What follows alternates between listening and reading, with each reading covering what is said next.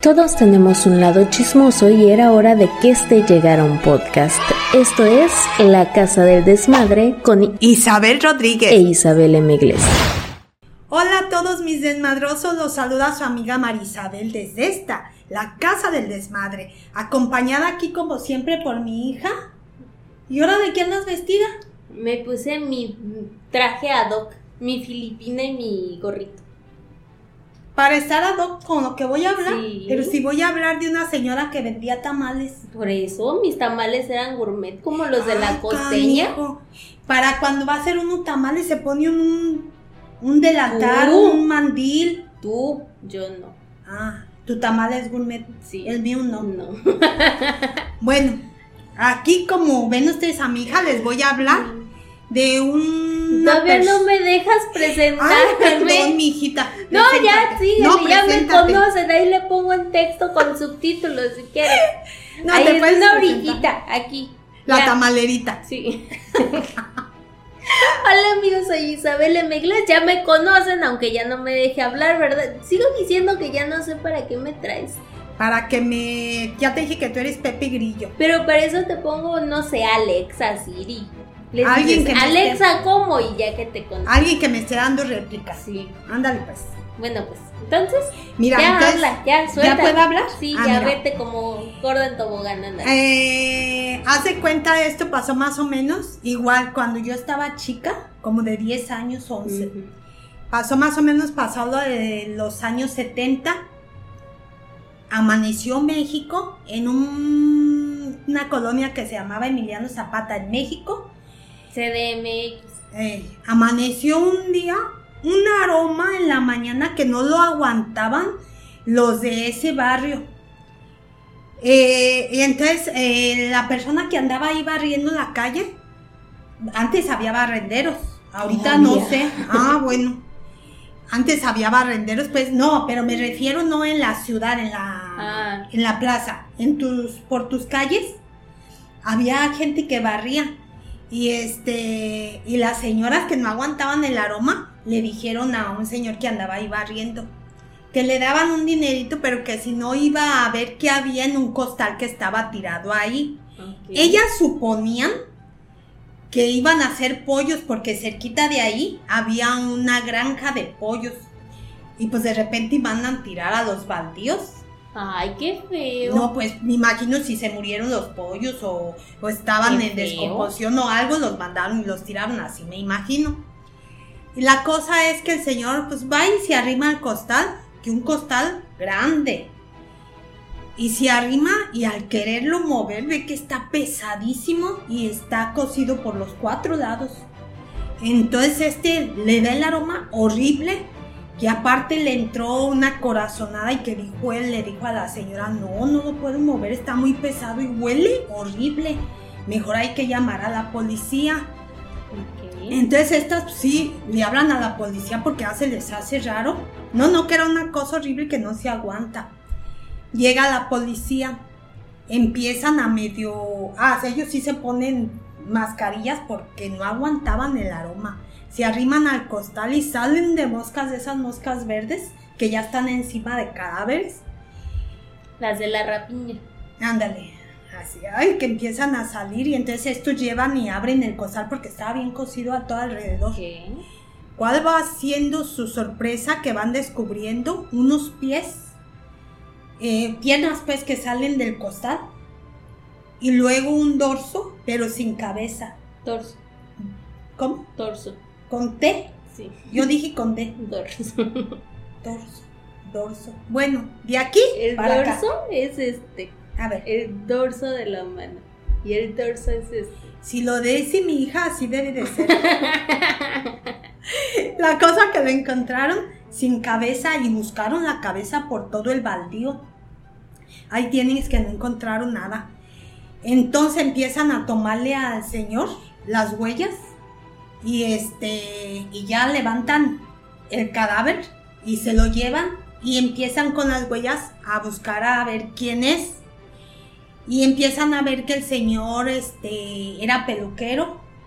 Dan, que está casado con la señora Culana ah. de Tal, una señora Trinidad. Y sacan pues dónde vive y todo. Y se van estos. Y se van con la señora y llegan.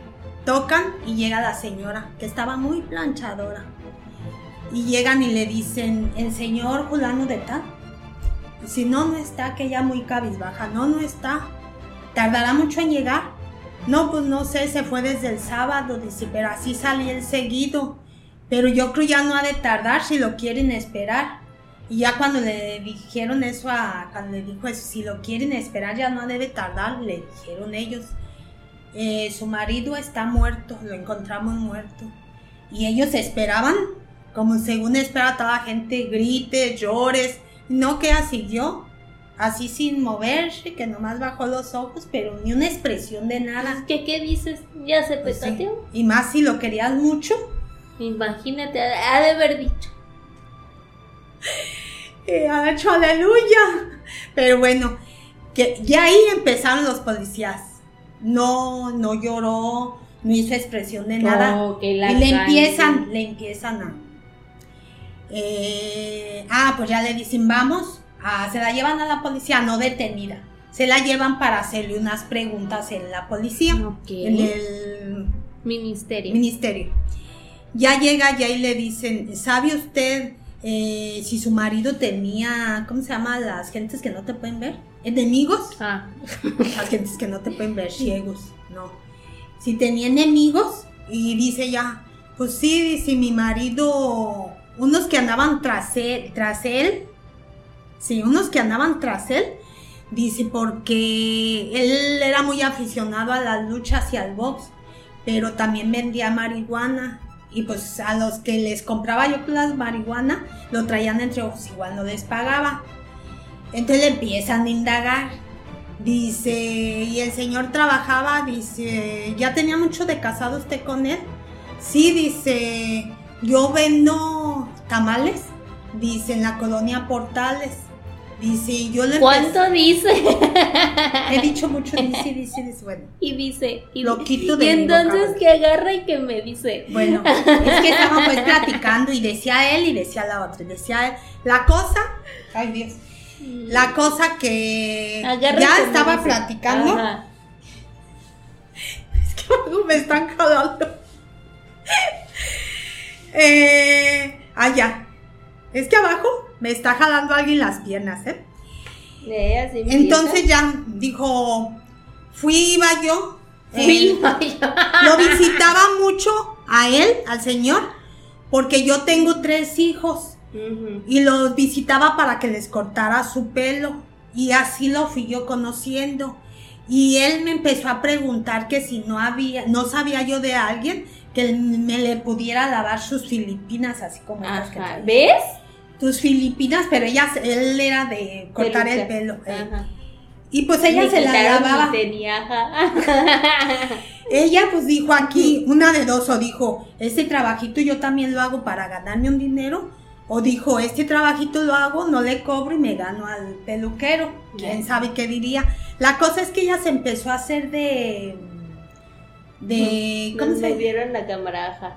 se empezó a platicar mucho con él, empezó a hacer amigas, amigos, hasta que un día esa cosa es seria. atacando. perdón. Aviente por allá, avienta por allá al animalito que anda ahí. Y la cosa es que un día deciden, ya que forman mucha amistad y todo, deciden eh, irse a vivir los dos juntos. Él lo, le preguntan, ¿y lo, el señor los aceptó con sus hijos? Sí, los aceptó bien. Dice, pero fue pasando el tiempo y él los trataba muy mal a mis hijos. Dice, a mí me quitaba todo el dinero. Ah, porque ellos le preguntaban, ¿nunca ha tenido usted peleas con él? Dice, sí. Dice, nada menos el otro día. Dice, ¿verdad? Bueno, nada menos el otro día golpeó a mis hijos brutalmente. Dice, yo llegué de vender, yo llegué de vender y los encontré que ya se habían ido a la cama sin comer, pero me les había dado unos golpes a los tres.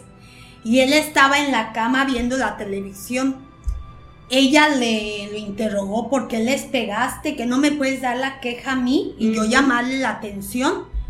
La cosa es que los golpeaba mucho. Entonces ella, ella le está ya relatándoles a los policías cómo se portaba él, que le quitaba el dinero, que todo lo que ella vendía. ¿Se lo quitaba? Él se lo quitaba y nada más, o sea, haz de cuenta.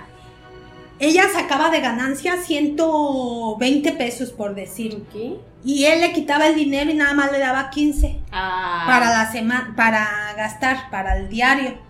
Y él ese dinero se lo iba y se lo gastaba con mujeres, se iba al cine, al box, a la lucha, o si él se daba la gran ¿Y vida. querían que le llorara todavía? ¿Tú crees? Qué injusta la policía. Y ya, y entonces ella estando relatando todo esto, allí es donde dice la policía, y por eso la mató. Y ella, mira, sí cayó sin, sin pensarlo, como estaba relatando, tenía tanto coraje, y por eso lo mató. Dice, sí, dice así, porque los golpeó muy feo. Dice, y ya cuando, entonces ya le dicen, dicen y dicen, bueno, es que era un interrogatorio, decían unos y decían otros, no te rías, estoy dando mi, y dicen, ¿Y entonces qué dijeron? entonces ellos los policías le dijeron a ella, a ver, díganos cómo pasaron los hechos. Y dice ella, llego yo y ya veo que mis hijos están golpeados, yo sentí mucho coraje, mucho sentimiento y ver lo que me estaba haciendo a mí quitarme el dinero. Dice, ya tenía mucho tiempo aguantándole así. Y ya que dice, y ya lo vi tiradito en la cama que ya se había quedado dormido viendo la televisión y la señora pues haciendo, planchando y haciendo lo que hacía en la noche porque otro día iba vendía temprano los tamales. Y que agarró un bat que tenía ahí y le atizó, le acomodó, le dio un golpe en la cabeza. Al primero casi lo dejó Inconsciente. inconsciente, pero ella al ver que medio temblaba y se movía le dio otro y así hasta que le dio cuatro golpes. Quieras que no el coraje, todo que no podía hacerlo porque no se le podía poner al tú por tú porque el señor medía como un 80, estaba bien fortachón. No, no, dijo, no, ¿cómo me le pongo a él? Y ya viéndolo dormidito, ya quieras que no el coraje lo hizo que le diera cuatro. Pero aún así, sin estar muerto, sino en coma, ya al verlo ahí dice, ¿qué voy a hacer? Y entonces le cayó el 20 porque ella no, no fue premeditado, lo voy a matar. le voy- No, No, fue el- la furia del momento. Entonces dice, ¿qué voy a hacer? Así dijo. y tenía a la mano un hacha que la señora que le rentaba la casa se la había prestado para que cortara leña, porque con la leña hacía sus tamales. Agarra el hacha, ¿qué otra cosa hago? Si no me cabía en un costal que tenía ahí, unos, los costales ya antes estaban muy anchos. Y este, y lo metió, pero dice, no le caben las piernas, ¿qué hago? Y con el hacha se las mochó. Ya. Eso me recordó a la de Tamaulipas, creo que es. Que el marido la trataba bien mal y un día llegó bien borracho. Que le dijo, ¿no me vas a dar agua? Era de aquí, mija. ¿Era de aquí? Sí, era de sí, Jalisco? era de Jalisco. Ah, bueno, no, no me acuerdo yo. Y que sí le dio su agua y que dice, nah, le dio su agua, pero aprovechó que era un suco de guanábana o de guayaba Ajá. y le echó unas medicinas que le habían dado al niño ahí, empezó a sacar espuma por la boca, pero luego cuando lo llevaba en el triciclo se le andaba cayendo porque no estaban bien las ruedas y pues tiró las piernas por un lado y luego Ah, también quitó- lo... Sí, lo- lo, lo diseccionó, pero ahí era porque iban arrastrando del triciclo y pues no la dejaban moverse. Ah. Entonces, pues, Pero fíjate, ella sí lo contaba de una manera que yo la vi dije, hasta ya, lo sacó como que ya se, se sienten ya tranquilas el al confesar su confesar. pecado, sí. Eh, Esta señora yo creo se sentía tranquila, pero a la vez yo creo que sentía cierta... No, no que le haya dolido, porque yo creo que te le hacen eso a sus hijos.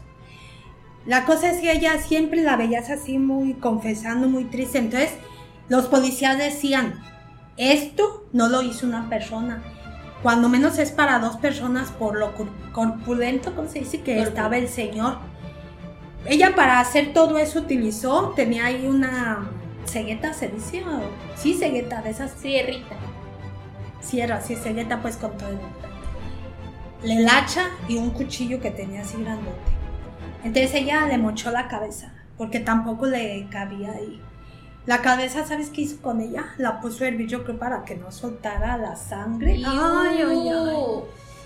La cosa es que dijo, ahora, ¿qué voy a hacer con él? Como nada era premeditado, ¿qué voy a hacer con él? Como pudo, lo puso en un costal. Ahora dices tú, tenía tres hijos, no sé de qué edades, porque duró tiempo con el Señor. Y sus hijos ya tenía tres, que yo me imagino que ha de haber estado entre 11 años, 12, así. Más los años que haya durado con el Señor. Pero como la señora todos los días que preparaba sus tamales hacía mucho ruido, pues no les causaba que, que estuviera haciendo... Se está ablandando la carne, dijo. Mm, pues no les causaba ningún que oír ruido en la noche o en la madrugada. Lo sube a, ah, lo pone en el costal, me imagino, que lo cose para que no se le saliera.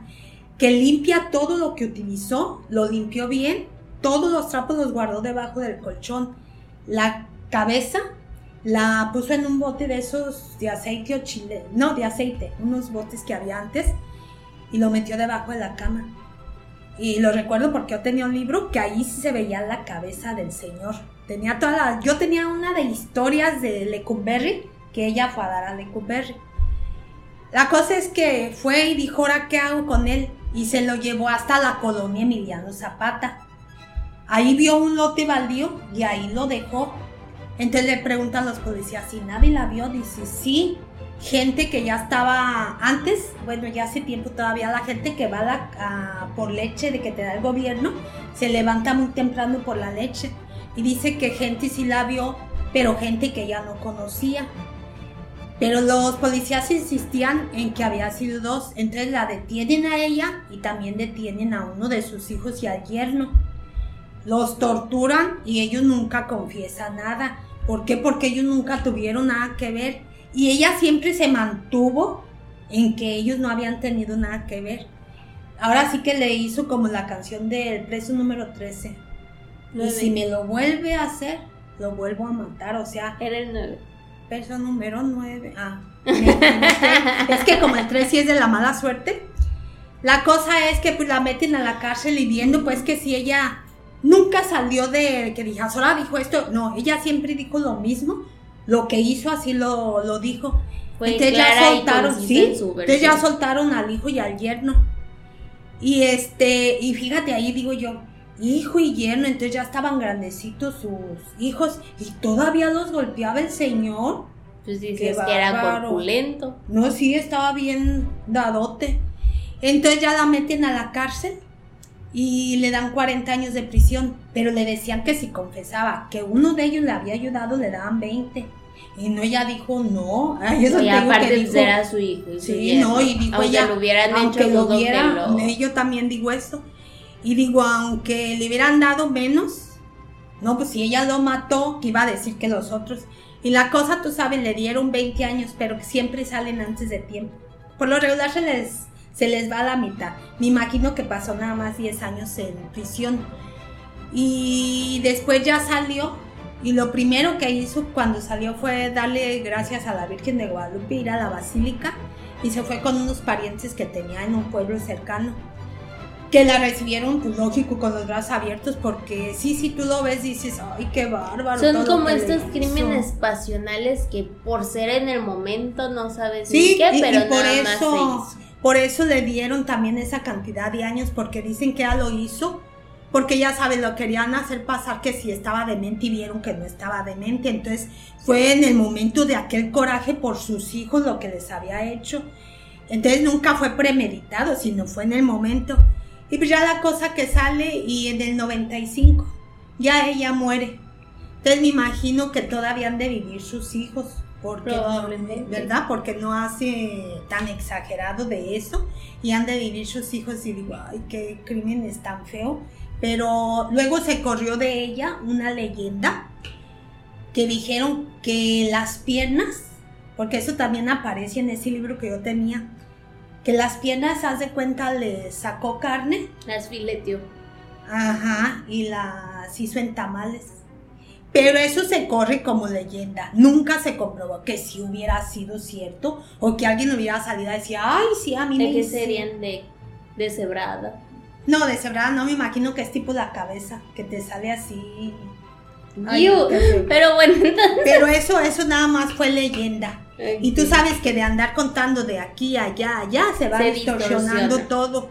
Yo, porque me acuerdo, te digo, ya no tengo ese libro, pero eran puras historias que pasaron en Lecumberri. Y te enseñaban ahí tal cual y te decían todo, por eso recuerdo bien. Pero espero les haya gustado la historia de la tamalera. Y cumplió su condena y pues ya murió, ya murió la señora. Dejen su like, su dislike, sus comentarios, sus sugerencias para más historias y comenten lo que quieran. Lo que sea. ¿Algo más que quieras agregar? Nada, que espero que se sigan suscribiendo, ¿eh? Y que nos dejen sus comentarios si quieren que hagamos algo en aquí en Vallarta, que está tan bonito, que les contemos y algo de aquí de Vallarta. Nosotros vamos, nos metemos a nadar un rato y luego les contamos lo que quieran. Mi traje de baño tengo. Yo sí me meto, pero ella no se mete. Pero bueno, amigos, nos vemos en la siguiente emisión. Recuerden todo lo que ya les dijimos, denle like, bla, bla, bla. Y no olviden que cuando la fuerza mengua, queda la lengua. Nos vemos.